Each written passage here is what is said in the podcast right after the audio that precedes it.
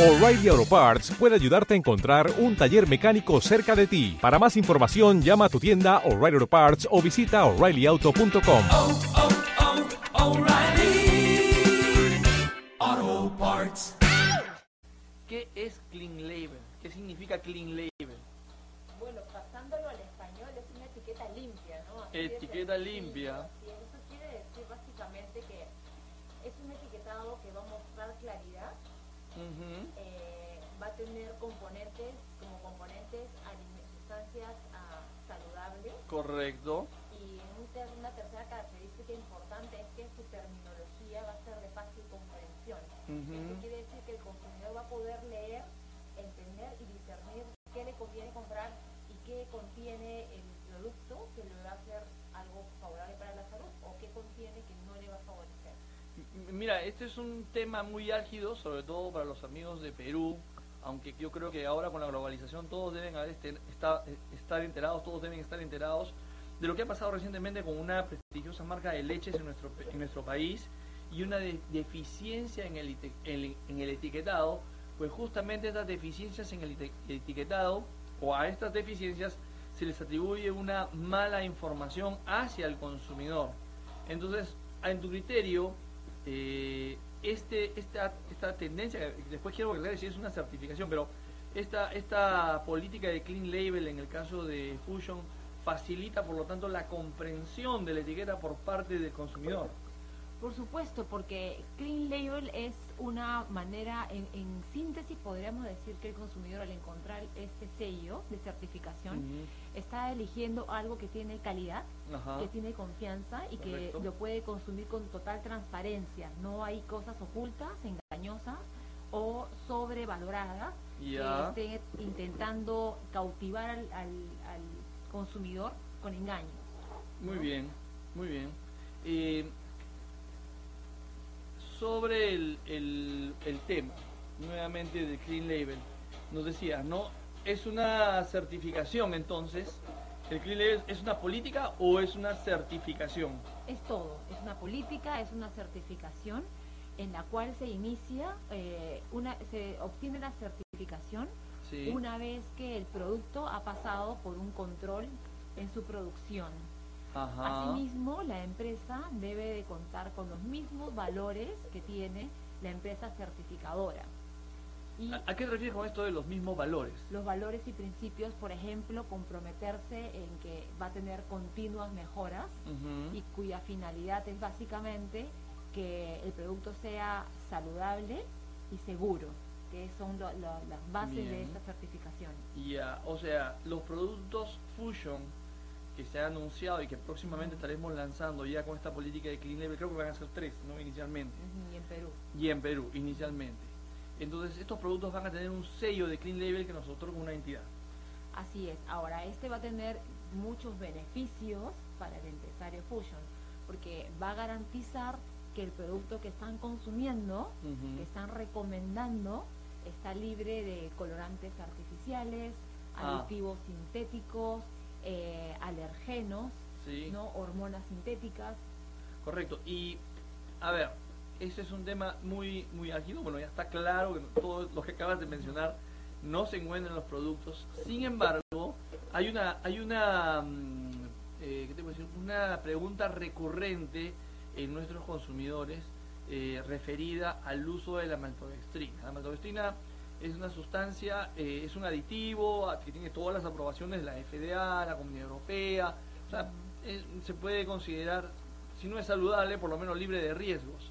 Sin embargo, hay mucha controversia en, en el mercado, ¿no? Muchas personas, eh, por informaciones de uno o a veces tendenciosas, se ha satanizado mucho el uso de la maltodextrina y ya nuestra empresa, eh, hace un- unos años atrás, empezó una sana política de reducción del contenido de la maltodextrina en los productos, justamente para eh, cumplir con las expectativas de nuestros consumidores que quieren productos cada vez más sanos.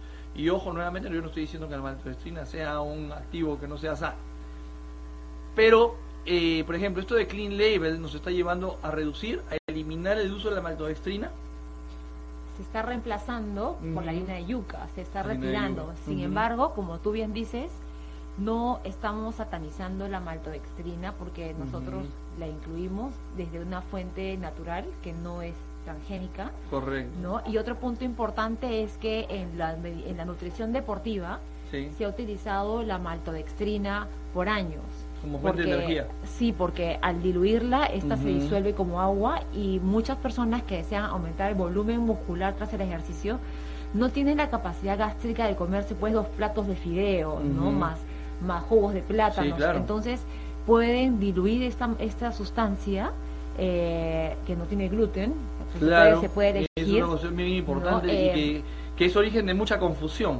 Así Justamente es. origen de mucha confusión eh, eh, para, para ti y para quien habla también este nosotros vemos las etiquetas con otros ojos ya de expertos pero un consumidor común y corriente como probablemente muchos de los que están escuchando les cuesta entender eh, este tema de la maltodextrina y si está bien usada o no está bien usada Sí, y a eso iban porque pueden aumentarle los carbohidratos de alto índice glicémico de rápida absorción que inmediatamente van a formar glucógeno muscular tras el ejercicio de pesas o de cargas. Sí. Si mi objetivo es subir de peso con maltodextrina. Ahora, el tema está en que la maltodextrina también tiene estu- ciertos estudios en donde puede generar un disturbio, un, un trastorno a nivel intestinal. bien Sin embargo, hay que tener mucha claridad de que no ha sucedido en atletas por años y que para que esta situación se lleve a cabo en el intestino de la persona ah, como responsable de la maltodextrina, tiene que haber todo un contexto en la, en la alimentación de la persona, por ejemplo, que ya sufra de gases, que ya tenga in- indigestión, que tenga ciertos grados de alergia y que tenga una alimentación que le está llevando a una inflamación a nivel intestinal en donde la maltodextrina le está sumando negatividad al contexto y, sí- y definitivamente sí le va a dañar el intestino. bien bueno pero si, no- si nos ponemos en un plan pesimista eh, realmente la mayoría de activos naturales ujú. pueden tener este tema de las alergias también o intolerancias, o sea, pueden ser origen de, porque finalmente no todos los alimentos nos caen bien a todos. Ahora, hay que tener mucha mucha cautela en cuanto a las cantidades, ¿no? Porque eso es algo muy importante. La, canti- importante. la cantidad que hay en cada stick es una cantidad mínima solamente para darle Sí, cuerpo al- sí, a, la, a, la, y- a la fusión. Y, yo para aclarar este punto, bueno, cada vez menos sensible porque cada vez los productos han ido reduciendo, como les comentaba, el uso de la maltodextrina. Sin embargo, yo he mostrado, eh, me he referido y dado como ejemplo el, el- el- el- uso que se hace de la maltodextrina, en particular de un producto dirigido para la nutrición de los diabéticos. No, lo- no voy a mencionar el nombre. ¿sí? Eh, y este producto, por ejemplo, incluía en su fórmula, ojo, una formulación especial para diabéticos, die- casi 18 gramos de maltodextrina por ración.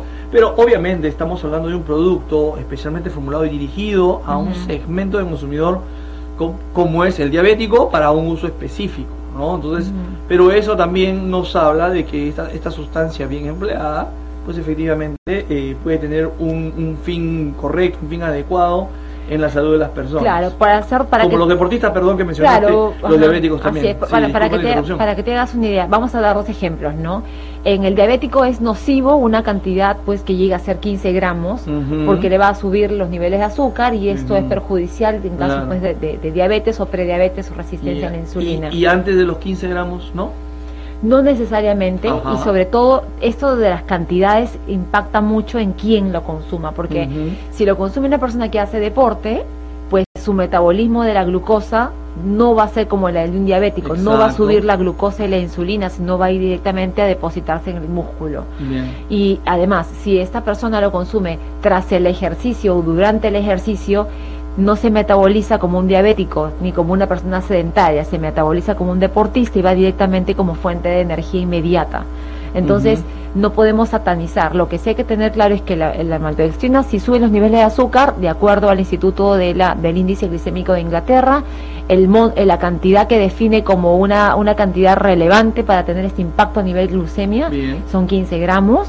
Además, yo puedo am, eh, utilizarlo para recargas después del entrenamiento. Por ejemplo, si deseo aumentar mi peso corporal, lo que hacemos en nutrición es multiplicar 1.5 gramos de carbohidratos, es decir, de carbohidratos por el peso objetivo. Entonces, por ejemplo, yo multiplico, tengo 50 kilos, quiero aumentar de peso, multiplico 50 por 1.5 y tengo un valor.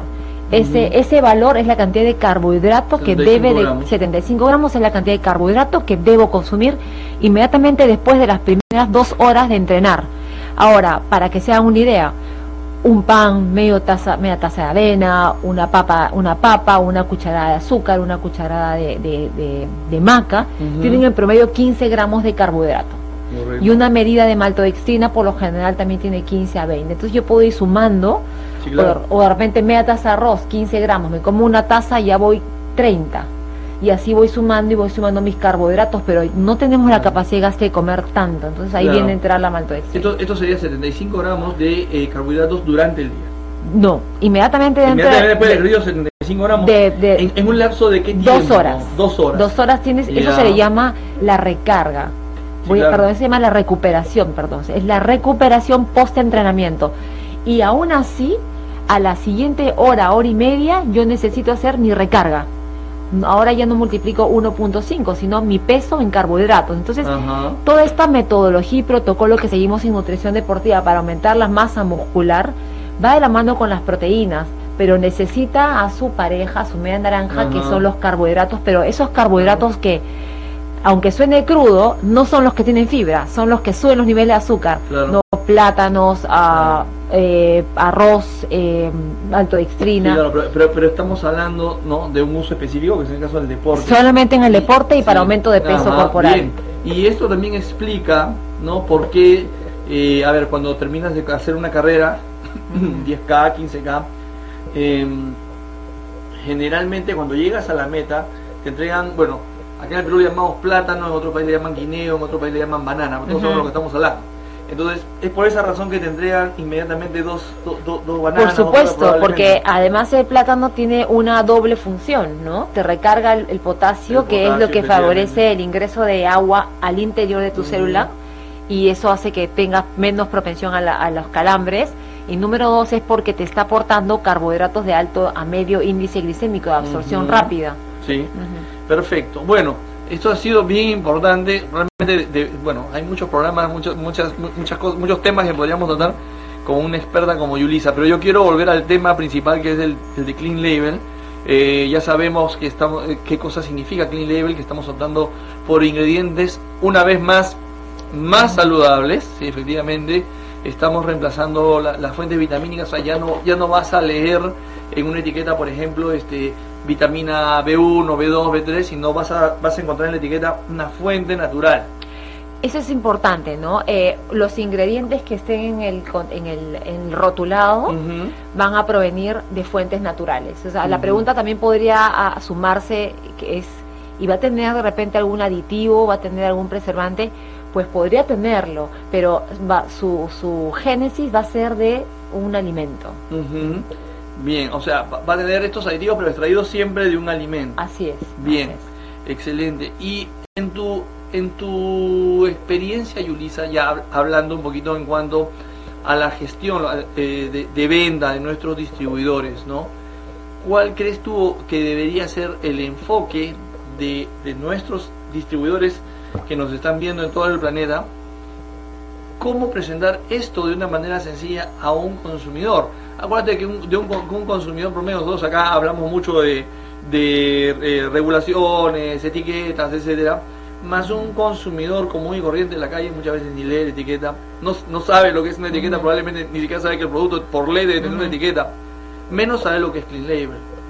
Y a veces cometemos el error de, ya lo digo acá con, con la parte marketera de mi cerebro, de, de querer venderle el concepto de clean label, clean label, a una persona que no está Que no preparada y no entiende lo que es clean label, ajá. ¿no? De repente, si yo no fuera un especialista y me dices clean label, probablemente eh, yo entendería que la cajita está libre de textos, ¿no? Clean label, pero no es así, ya sabemos que hay algo mucho más profundo.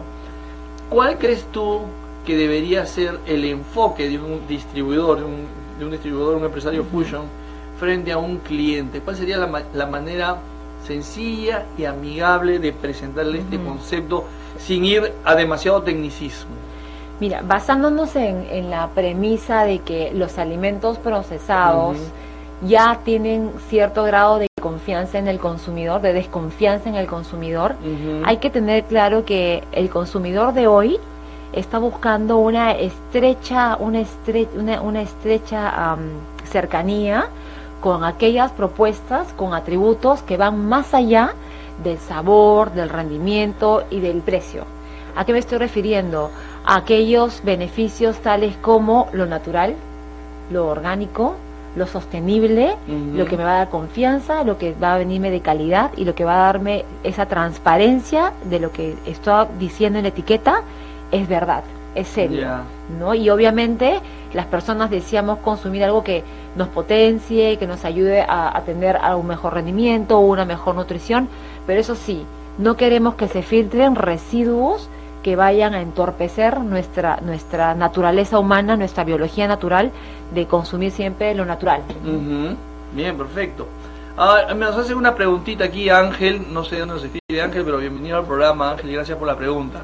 No sé si tú sabes qué entidades o particularmente qué entidad, con qué entidad nosotros estamos, eh, eh, nos está certificando esto el Clean Label. ¿Te, han informado o Eh, no te han informado. a nivel general, A nivel general. el que certifica el Clean Label es el World Clean Label de Estados Unidos.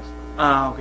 Entonces es la, la unidad reguladora en cuanto a la que evalúa las etiquetas Así es la que se y lo que evalúa los ingredientes, ¿no? ¿Puedes Sí. repetir el nombre porque muchos lo van a buscar en internet, no World, estoy seguro. ah, World viene de mundo, World. World claro. Clean, Clean. limpieza y label de etiquetado. Ya. Ujú. Ok, de los Estados Unidos. Bueno, si alguien quiere rastrear la entidad, ahí tienen los datos, ¿no? A, a la cual, esa es la entidad en la cual nosotros nos estamos refiriendo. Siempre estas certificaciones eh, son eh, otorgadas por entidades oficiales respeto.